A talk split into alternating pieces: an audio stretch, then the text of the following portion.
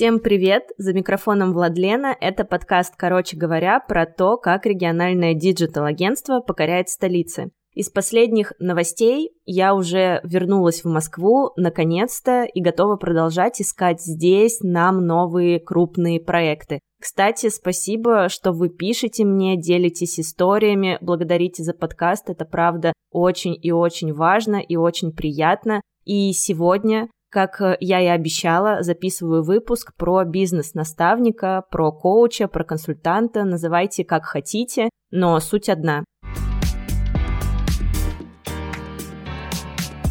Сегодня мы поговорим про то, как правильно выбрать наставника, как не слить деньги на плохого специалиста, поделюсь своим опытом и опытом слушателей. Но прежде чем поднять эту тему, напомню, что не так давно я ходила на первое собеседование в своей жизни в Москве, то есть до этого я реально никогда не была на собеседованиях, не работала по найму, поэтому это был такой новый интересный опыт. По моей гипотезе, я должна была очаровать работодателя и повлиять на то, чтобы компания начала работать не с SMM-специалистом, на должность э, которого я пришла, а начала работать с целым агентством. В итоге беседы собственник бизнеса пришел к выводу, что со мной вообще ни при каких обстоятельствах никак не получится работать, как с исполнителем, как с СММ-специалистом, потому что у меня уже есть предпринимательский опыт, и он мне сказал интересную фразу в стиле «ты уже попробовала кровь, поэтому мы с тобой не сработаемся». Вместо вакансии SMM-специалиста в штат по итогу всей нашей получасовой беседы мне предложили организовать рекламный отдел внутри его компании. По его мнению, это единственный вариант, который был возможен по работе со мной. Задача на самом деле очень сложная, но при этом она жутко интересная. По идее, я должна создать целое агентство по типу Wave, но внутри его компании. То есть, что входит в мои обязанности в этот момент? Найм сотрудников, обучение сотрудников, разработка всех бизнес-процессов, всей структуры и так далее. В итоге, через год моей работы я должна передать свои обязанности и просто уйти. Я отправила расчет, стоимость свою и структуру, как я это вижу, но в итоге ответа, к сожалению, не последовало хотя я писала несколько раз, спрашивала, на каком этапе идут переговоры, но просто мне ничего не ответили, ни да, ни нет. Кстати, никогда так не делайте, даже если нет, лучше напишите, что нет, вы не приняты на работу по определенным каким-то причинам. В общем, все это очень грустненько, потому что задачи крутые, они сложные, благодаря этому они очень интересные, мне в принципе нравятся сложные задачи, я отношусь к ним как к игре, и это реально мог бы быть просто новый интересный уровень, но получилось как получилось.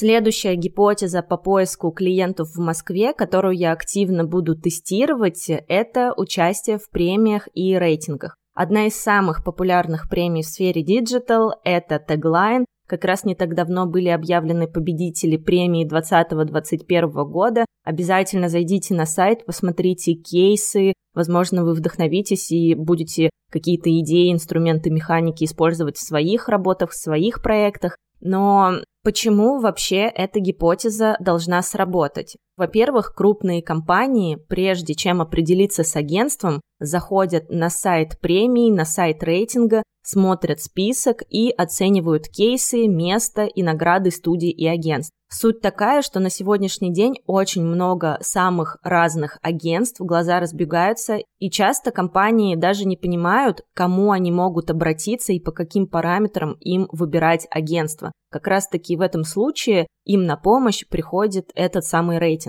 Чтобы попасть в этот список, необходимо пройти этап регистрации. Он на самом деле не очень-то и простой. В 2019-2020 году мы очень хотели попасть в теглайн, настолько хотели, что весь 2020 год у меня на экране телефона была заставка моего производства, какой-то скрин какого-то материала о том, что агентство заняло там первое место в теглайне, я замазала название этого агентства и поставила там имя Wave, Таким образом, я визуализировала тот факт, что мы когда-нибудь получим эту премию. Так вот, мы тупо не могли пройти этап регистрации, потому что у нас даже не было сайта, а без него пройти регистрацию нельзя. Но сайт сейчас есть, поэтому самое время выйти на теглайн. После регистрации необходимо оплатить заявку, подать кейс и ждать голосования. Премий на самом деле существует очень много, они все разнообразные, где-то рейтинги собирают раз в год, где-то чуть ли не каждый месяц, поэтому моя задача на эту неделю найти явки, пароли и подать заявки в разные рейтинги на разные премии, вдруг где-то да получится. Кстати, если у вас есть какие-то любимые рейтинги или премии, поделитесь мне в директ. Я буду очень сильно благодарна и обязательно в рабочем аккаунте сделаю пост со списком всех самых актуальных рейтингов и премий. Ну и я оставлю в комментариях к этому эпизоду ссылку на теглайн, чтобы вы могли тоже посмотреть на разные кейсы разных агентств. У этой гипотезы на самом деле есть минусы, место в рейтингах часто можно купить, кто бы вообще мог подумать. Например, место в топ-20 стоит около 50 тысяч рублей за месяц, но когда ты заходишь на этот сайт, все платные позиции, они выделены рамкой, и на самом деле очень явно и заметно, что это купленное место. Мне кажется, что это серый метод продвижения, и бог SMM и digital а за такое точно может покарать, потому что лучше получать свои награды и премии заслуженно, чем просто покупать какое-то место. И переходим к основной теме выпуска – это коучинг. Для тех, кто пропустил, в самом первом выпуске подкаста я рассказывала, как в первый год существования агентства, то есть почти 4 года назад, я обратилась к бизнес-наставнику. На тот момент я чувствовала, что мы очень быстро растем, а адекватной структуры и фундамента, благодаря которому можно выстраивать бизнес и масштабировать его, у нас просто-напросто нет. Я абсолютно без понятия, откуда взялись вообще эти мысли, но я понимала, что пройдет еще несколько месяцев, может быть полгода, и мы просто не сможем предоставлять качественные услуги, потому что спрос на них был очень высокий. Из-за этого в агентстве образовался хаос, хаос в процессах, ничего не настроено, ничего не понятно. Я четко понимала, что это нужно очень быстро исправить, и у меня есть два варианта. Либо я сейчас пойду на какое-то обучение на год, на два, и я буду, грубо говоря, изучать сферу предпринимательства с разных сторон, но я на это потрачу очень много времени. Либо я пойду к бизнес-наставнику, который будет работать со мной один на один, мы потратим меньше времени, но мне придется инвестировать в это гораздо больше денег. В итоге, чтобы все это исправить, я приняла, как мне кажется, единственно верное решение и обратилась к бизнес-консультанту.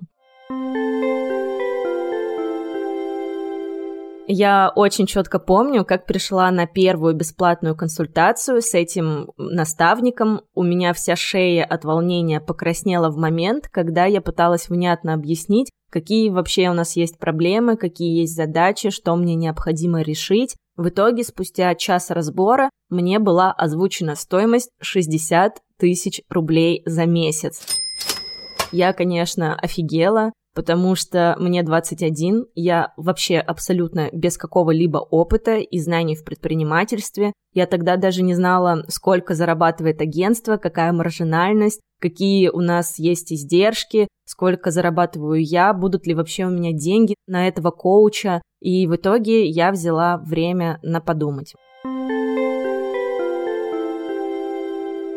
Я решила спросить у своих подписчиков, какой опыт взаимодействия с коучами, с наставниками, с консультантами был у них. И давайте послушаем одну из историй, которую мне отправила моя подписчица в директ.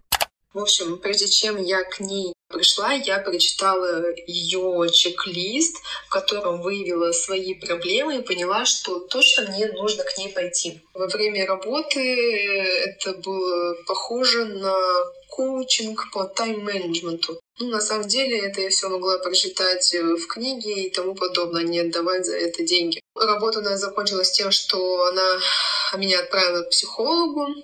Слава богу, отдала деньги. Что мне не понравилось, то что в этом чек-листе очень сильно хорошо поработана рука маркетолога. В итоге не соответствовала реальности.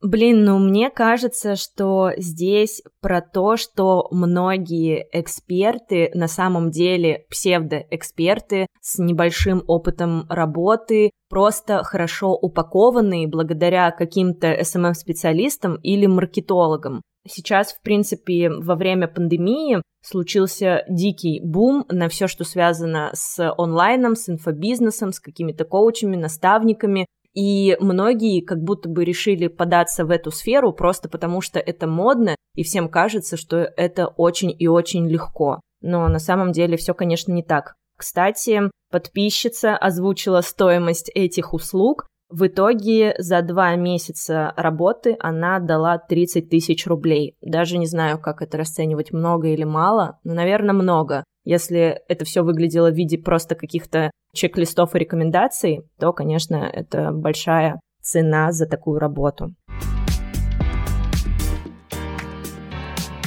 И возвращаемся к моей истории про коуча, про наставника. Спустя неделю я позвонила и, наконец, решилась. В тот момент у меня еще закончились долгие отношения, и я подумала, что как раз вовремя я с головой уйду в работу, как это обычно бывает. И в итоге мы поработали 9 месяцев, и вся работа, и можно сказать еще и мое обучение, потому что знания в этот момент я тоже получала, по итогу стоили мне больше полумиллиона за 9 месяцев работы. Когда я пришла к наставнику, мы начали заполнять табличку, где я прописывала все исходные данные, с которыми я пришла. И затем, через несколько месяцев, я прописывала, что изменилось и чего мы достигли совместными усилиями. Итак, что мы имели в самом начале? Во-первых, отсутствовали какие-либо бизнес-процессы, их не было вообще, я просто не знала, что это означает, как их нужно делать и самое главное, для чего. Плюс ко всему отсутствовала бухгалтерия.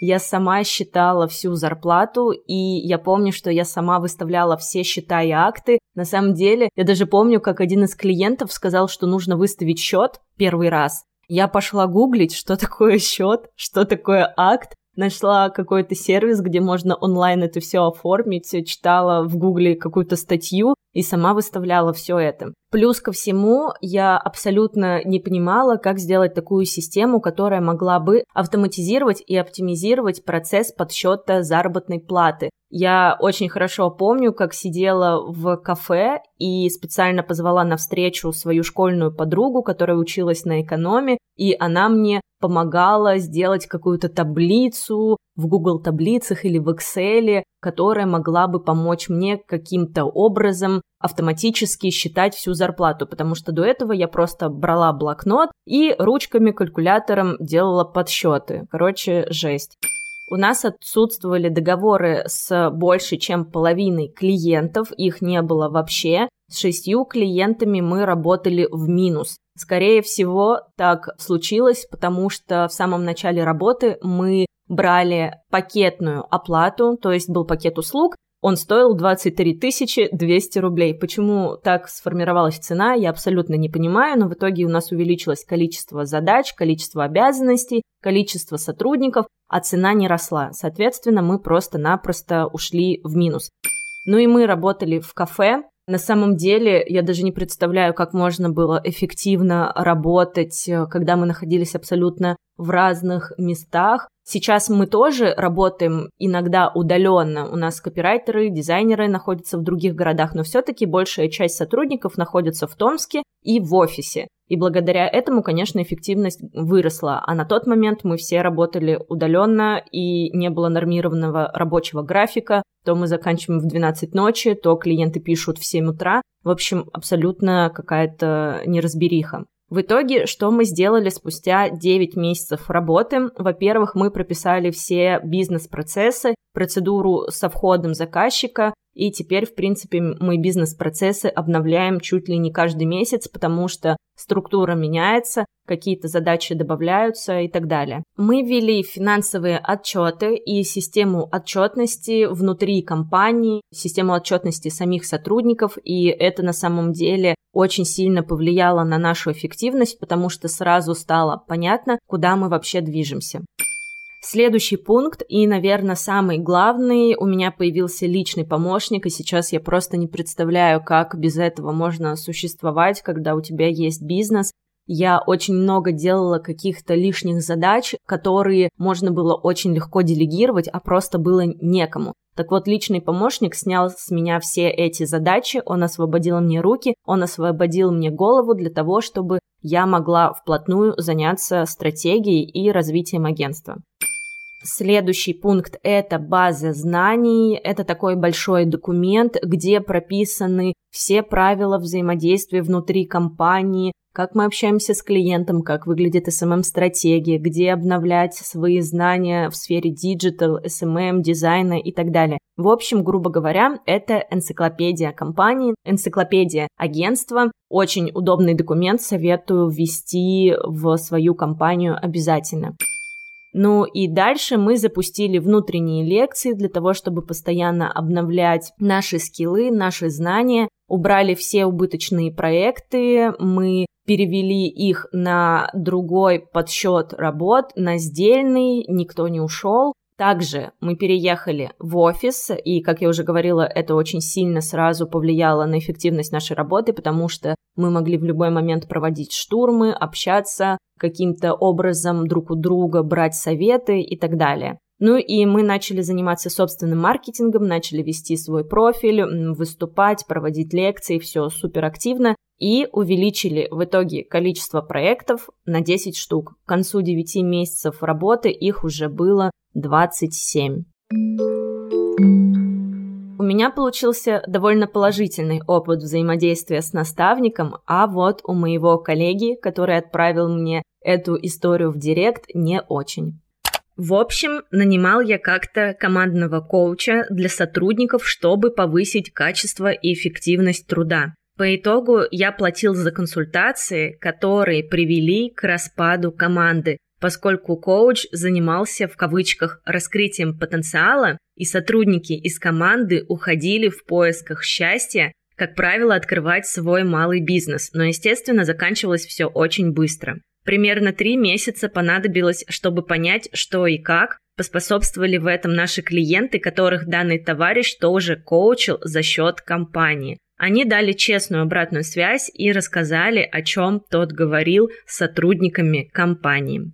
Блин, ну это жестко, потому что с одной стороны, возможно, просто этот коуч сильно перестарался, и он так всех воодушевлял и раскрывал их потенциал, что слишком вдохновил, и все решили открыть свой бизнес. А с другой стороны, может быть, просто это был не тот наставник, не тот коуч, возможно, он не специализируется на командном коуче, и как-то неправильно подобрал механику, но в любом случае и первый вариант, и второй говорит о том, что работа была проведена, конечно, некачественно, но кто бы мог подумать, что все приведет к тому, что сотрудники будут так вдохновлены, что уйдут. Чтобы подробнее поговорить про коучинг, я пригласила Аполлинарию Фролову, коуча с международной сертификацией и создательницу школы маркетинга «Контент решает». Полина, я была 9 месяцев в обучении у бизнес-наставника, мы выстраивали все бизнес-процессы, и на самом деле у меня это супер положительный опыт, потому что благодаря этому мы выстроили структуру, агентство стало очень быстро масштабироваться и расти. Я четко на тот момент понимала, что без наставника я одна это сделать не смогу, просто потому что у меня нет навыков, нет знаний, и мне нужно плечо с каким-то опытом, которое будет меня направлять. Но на самом деле давай начнем с такого главного вопроса, с которым я сама не могу справиться и не могу понять, в чем отличие коуча от наставника. Потому что везде есть бизнес-наставник, бизнес-коуч, просто коуч, лайф-коуч, и абсолютно непонятно, чем отличается именно коммуникация и эта услуга. Влада, на самом деле у тебя очень распространенный вопрос, так как я являюсь сертифицированным коучем. Я училась э, в Международной академии коучинга и продолжаю сейчас учиться в Высшей школе экономики на эту тему. Я хочу сказать э, следующее. Коучинг — это максимально приближенная к психологии, на самом деле, наука на сегодняшний день. И у нас э, в России даже хотят внедрить такую историю, что настоящим коучем не может быть человек без образования психолога. Это нововведение, которое нас хотят внедрить, потому что это специалист, который работает с психологией мышления человека. Если психолог, он как раз-таки или психотерапевт, да, то они затрагивают какие-то травмы детства или триггеры, которые у человека срабатывают в настоящем. Ну, то есть, допустим, он каждые пять лет меняет работу, да, и это есть определенная цикличность, и это, по сути, означает о том, что, скорее всего, в пять лет его детства был какое-то определенное событие, которое повлияло на привычку, и она э, распространяется на разные сферы жизни. То коуч — это человек, который ты приходишь, к которому вы всегда простраиваете трекер вашего будущего. То есть вы это визуализируете, потом декомпозируете, превращаете это вообще в принципе в цель, не просто в мечту, а в цель, да. От намерения мы идем к постановке четкой цели, которую вы можете оцифровать, и потом в соответствии с этим коуч вас ведет в сторону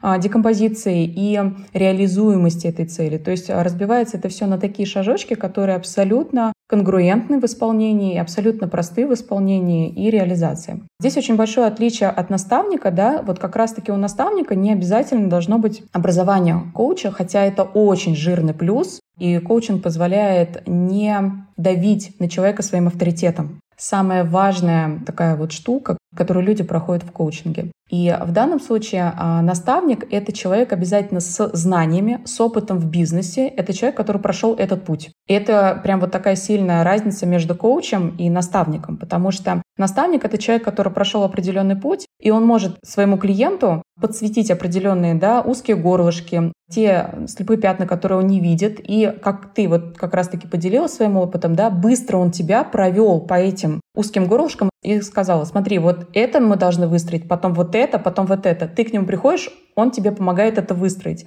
И здесь очень четко, что вы в партнерских позициях. В коучинге тоже партнерство, но коуч может вообще не разбираться в этой сфере. То есть это человек, который может работать с руководителями завода, с медийными людьми, он может одновременно работать с каким-нибудь, не знаю, производственником, либо бизнесменом, либо юристом, да, каким-то там топом. И это про что? Это про то, что коуч работает через правильные вопросы, то есть это искусство задавать вопросы, чтобы человек сам пришел к наиболее комфортному для него решению. А наставник — это другой немножко человек. Ты к нему приходишь, он говорит, смотри, я вижу то, то, то, то, то, давай построим максимально реализуемый для тебя трекинг, по которому мы будем двигаться, какая твоя точка Б, да, ожидаем результат. И в соответствии с этим мы с тобой пройдем до какого-то определенного периода, скажем так, своего развития я поняла, что я могу контент потреблять за счет курсов, книг и всего остального. Сейчас у меня а, стали появляться наставники, которые мне очень точечно подсвечивают, в хорошем смысле этого слова, те точки роста, которые мне нужно у себя прям вот как рычажок повернуть для того, чтобы я пошла дальше, дальше и дальше. И это очень сильно ускоряет, потому что действительно а, мы находимся в позиции время-деньги. Ну да, так и говорят, что наставник это как типа фонарь, который светит и направляет э, корабли в море большом, ну, грубо говоря, так. А если это бизнес-коуч, то у него тоже может не быть опыта в бизнесе? На российском именно рынке очень понятие размыто, и мне так кажется, то, что часть людей, которые называют себя бизнес-коучами, они на самом деле просто позволяют себе давать советы во время коуч-сессии, что на самом деле а, по как бы требованиям коучинга на самом деле запрещено. Ты не имеешь права человеку навязывать какие-то свои призмы восприятия и свой опыт относительно бизнеса, который ты ведешь. Если мы говорим про бизнес-коучинг вообще вот в классической среде коучинга, то это люди, которые просто работают с бизнес-запросами. Но на самом-то деле, когда человек приходит с бизнес-запросом, он обычно может э, решить свой и личный запрос, потому что он приходит с тем, где у него прям свербит, а на самом-то деле это просто следствие тех каких-то нерешенных задач, которые у него есть в других сферах жизни. И в процессе коучинга, особенно если он длительный, как раз-таки это выявляется. И на самом-то деле перед человеком разворачивается картина по всем как бы пунктикам колеса баланса, да, традиционного, который можно везде в Яндекс вбить и увидеть, какие там сферы жизни. Я считаю, что это просто позиционирование. Именно по этой причине у нас хотят э, внедрить историю про то, что коуч должен быть с образованием психолога, потому что так или иначе по сфере своей деятельности он иногда залезает в другие сферы, ну, где часто как раз-таки работа с триггерами, с которыми работают психотерапевты. Получается, коуч, он работает больше с мышлением, а бизнес-наставник, он как консультант. Он про структуру, про процессы. Смотри, здесь очень важно тоже сепарировать понятие наставник и бизнес-консультант. Потому что наставник, его задача не просто вот ты приходишь ко мне с вопросом, я тебе говорю, делай то, то, то, и иди. Ну, то есть, как ты там справишься, меня вообще не волнует. Нет. С тобой вместе, да, намечает определенные задачи, которые ты должен сделать в рамках твоего запроса. И это очень сильно отличается от консультирования, потому что в консалтинг ты просто приходишь и либо за тебя это делает, да, ну, то есть, допустим, я хочу, там, не знаю, запустить продукт. Я прихожу в консалтинг, и, соответственно, люди за меня с командой это все делают. Есть вторая история. Это когда в консалтинг я прихожу, мне все-все-все говорят, и, собственно, я ухожу. И как я это реализую? Вообще, ну, их это не волнует. А если мы говорим про наставничество, то наставник, он в том числе, да, сопровождает тебя в этой всей истории. Он может с тобой, на самом деле, работать на протяжении года. Вот как ты сказал, ты 9 месяцев работал. Ты же не знал, что тебе потребуется именно 9 месяцев. Да, да, мы это не обговаривали, мы просто начали и работали. Потому что именно это твой трекер. И наставник тебя им сопровождал, и вам было важно достичь определенной точки. Вот именно поэтому. А, я сейчас, наверное, расскажу сразу, как это было у меня. Мы 9 месяцев работали, и, в принципе, возможно, я бы так и продолжала работать, потому что было достаточно комфортно. И вот именно из-за того, что мне стало комфортно, я прям ждала наши сессии, чтобы решить какие-то вопросы, задачи и так далее. Мой наставник сказал, что ну уже все, вот чтобы не было у меня привязки, чтобы не было такого, что я не могу сама решить, предпринять какие-то действия. Вот сейчас закончим, мы уже добились всех тех результатов, которых хотели, вырасти теперь сама, может быть, через год будет еще смысл, а сейчас уже все. Классное замечание у тебя, Влад, относительно того, что наставник — это тот, который дает тебе удочку, но он не дает тебе рыбку. Консалтинг — это как раз-таки, когда тебе дают рыбку. Ты пришел с запросом, тебе дали рыбку, ты потом еще раз приходишь. То есть, условно говоря, наставник по сторис. Это человек, который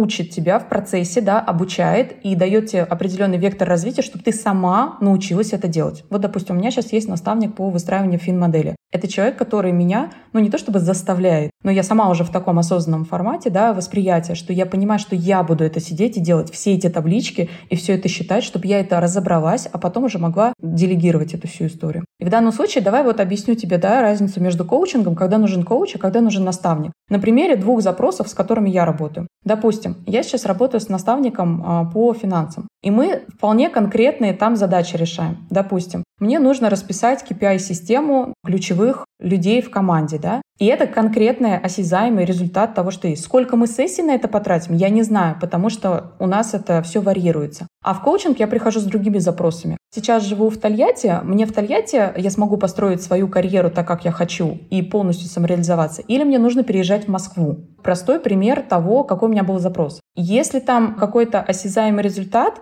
там есть осознание, и там есть принятые решения, там есть рефлексия, и там есть правильные вопросы со стороны коуча, который мне задает их для того, чтобы я правильное решение для себя приняла. Но там нет разработанной KPI-системы, допустим, для кого-то, да, из э, своей команды. И вот это вот две очень сильные такие вот разницы во всем этом. Там принципиально разные вопросы и запросы, с которыми приходят в коучинг. Сталкивалась ли ты с тем, что коучей, ну и наставников туда же считают псевдоэкспертами, не доверяют, думают, что это не работает? Все зависит от, э, скажем так, степени осознанности человека, который про это говорит. Простой тебе пример. Наверняка ты знаешь, что в астрологии существуют VIP-астрологи, а есть астрологи, которые свою консультацию продают за 500 рублей. И люди, которые приходят на консультацию за 100 тысяч и за 500, это абсолютно разные уровни осознанности аудитории. То есть за 500 рублей это история про то, что я не знаю, кем я хочу стать, когда вырасту, где мое предназначение, да, ну условно. А люди, которые покупают консультацию у астрологов тех же самых, да, они четко понимают, что у меня близится какой-то проект, когда мне его лучше запустить, в октябре или в ноябре. И они абсолютно четко понимают, для чего они это делают. И вот в этой истории, когда люди говорят о том, что да коучинг не работает, да бизнес-наставники — это шарлатаны, и вообще их так много развелось, это люди, которые еще не доросли до вот этого момента, как, допустим, у меня это произошло, что я больше не хочу тратить два месяца обучения на изучение контента на курсе, и потом идти и внедрять методом проб и ошибок. Я хочу прийти конкретно здесь и сейчас, один час в неделю к наставнику, чтобы он мне сказал четко по пунктам, что мы будем с ним делать, и я ушла всю неделю реализовывать то, что здесь и сейчас мне нужно. То есть, когда я не хочу или уже у меня просто нет времени, да, готовности включать вот этот внутренний фильтр, когда ты изучаешь по 10 книг по этой тематике, 5 курсов покупаешь, и ты все это потребляешь, перерабатываешь в своей голове и потом начинаешь методом проб и ошибок внедрять по какой-то теме, когда ты к этому уже не готов или ты это перерос, то тут уже включается наставник, который видит твои слепые зоны, и он тебе четко, точечно говорит, что тебе делать. И это совершенно другой уровень осознанности клиентов, которые приходят к наставникам и к коучам. Ну, не зря же, да, есть э, коуч-сессии и по миллиону за час, и по полмиллиона за час. Это все не просто так, просто там, где стоимости за час работы, там запросы совершенно другого уровня. Раньше я как-то, знаешь, на это вообще реагировала, да, когда с этим сталкивалась, и в своей сфере, да, вот эта вот обесценка. И про психотерапевтов также, кстати говоря. Просто это э, говорит о том, что люди не готовы, и все. И это нормально. Они просто еще не доросли, и это ок.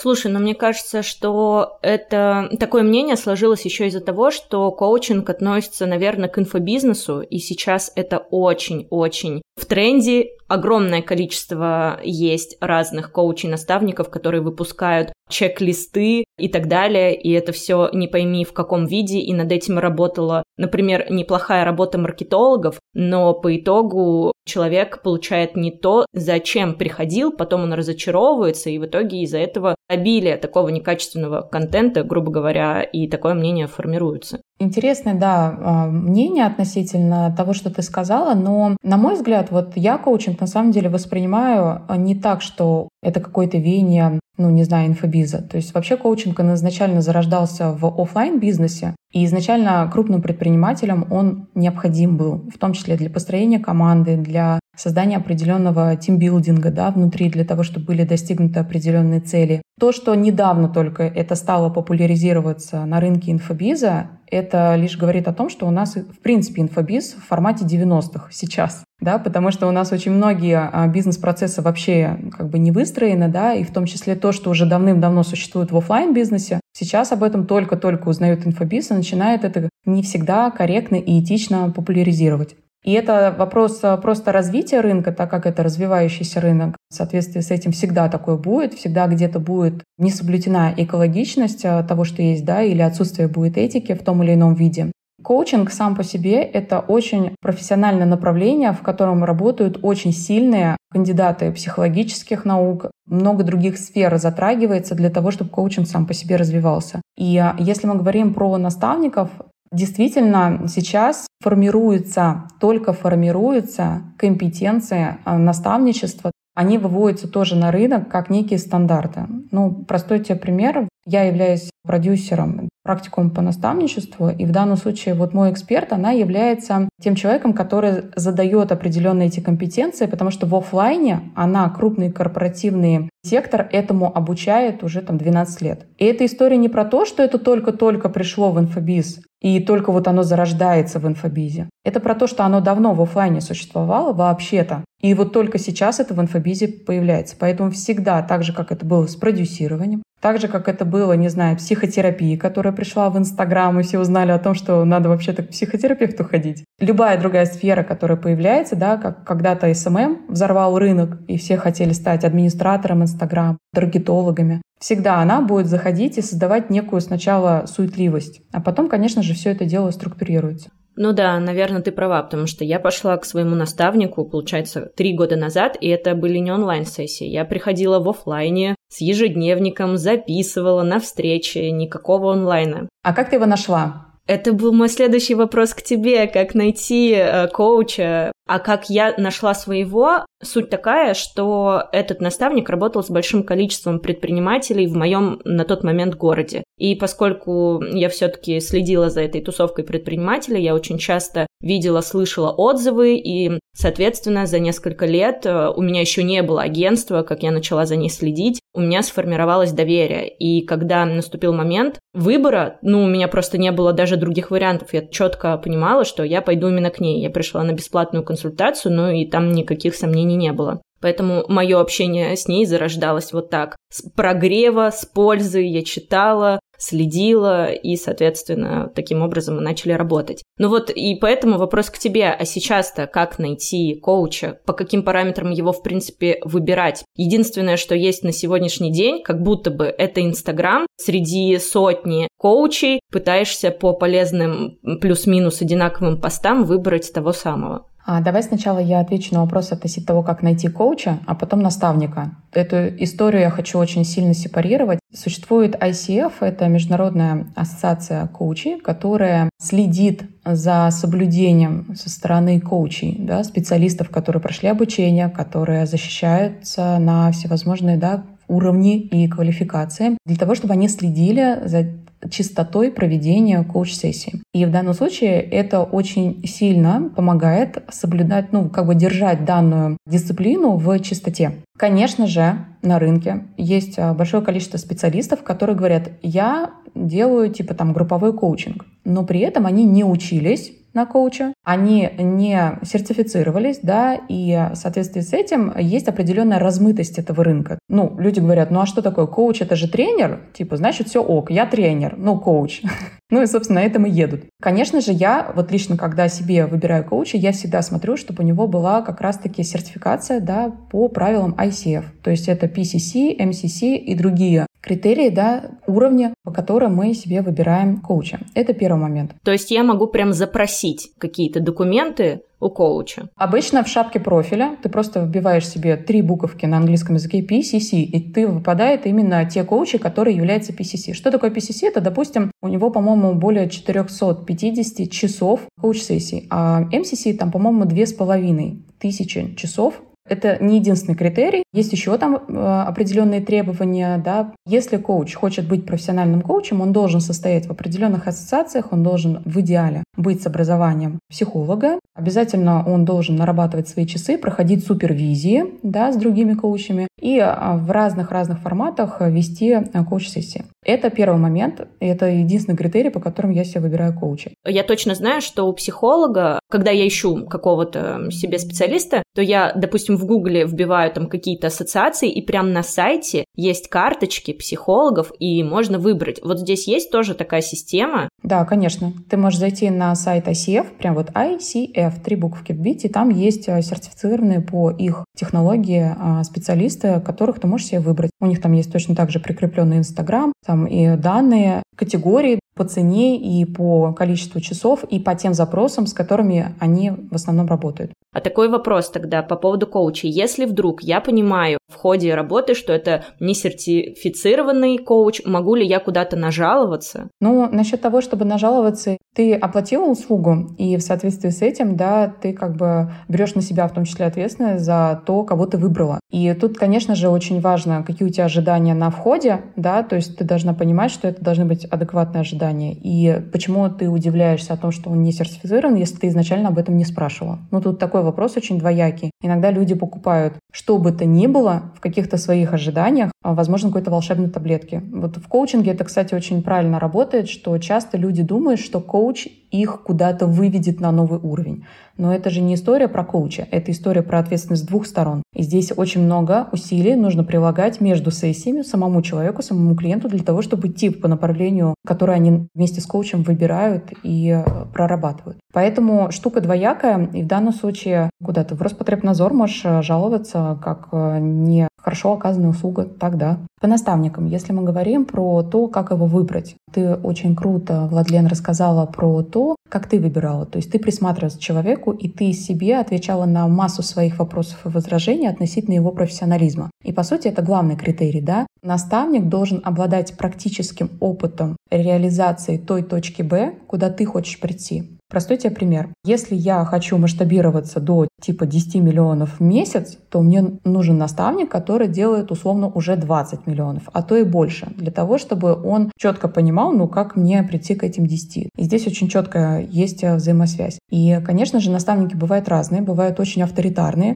бывают очень, ну, у каждого, короче, свой подход. И здесь в данном случае есть определенные компетенции, есть определенные трекинги, да, по которым двигается наставляемый вместе с наставником, но это всегда про то, что ты должен быть точно уверен, что этот наставник это реализовал, потому что наставник — это человек с практическим опытом. Поэтому присматривайтесь э, к тому опыту, который есть, и, собственно, это реализуйте. Да, думаю, что сто процентов э, наставник в сфере бизнеса должен иметь какой-то опыт, иначе смысла в этом никакого не будет. Теории здесь будет недостаточно просто-напросто. Да, конечно, это абсолютно так. Ну и последний вопрос. Многие думают, что коучинг, да и наставничество — это панацея, что это такая таблетка, я приду, и все будет решено. Соответственно, чего не стоит ожидать когда ты идешь э, к коучу? Есть одна из компетенций коуча — это управление процессом. В данном случае, конечно же, коуч ответственен за то, чтобы его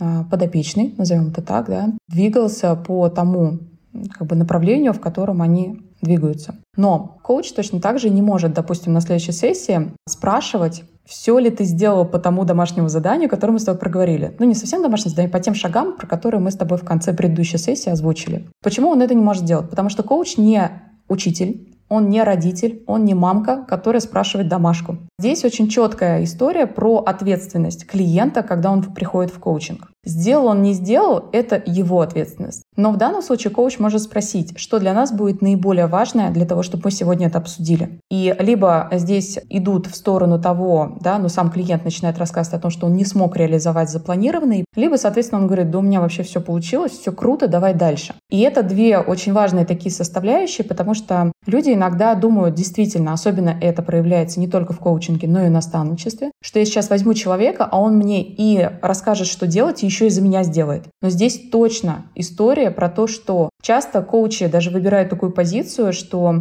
они не дают советов. Это тоже очень такое интересное направление у коучей, да, что они вообще не дают никаких советов, и они возвращают как бы ответственность, и человеку просто определенно задают вектор развития. И таким вот образом идет взаимодействие. И тут, конечно же, ответственность обеих сторон. Но я думаю, что мы ответили на все вопросы, и подписчики наконец получат долгожданные ответы, как выбрать коуча, где найти наставника и как выбрать того самого. Поэтому, Полина, спасибо тебе. Спасибо тебе, Влада, что ты пригласила меня, и мы поговорили и сепарировали вот эти понятия, да и вообще, по-моему, даже другие понятия на рынке услуг в этом направлении затронули. Спасибо тебе большое.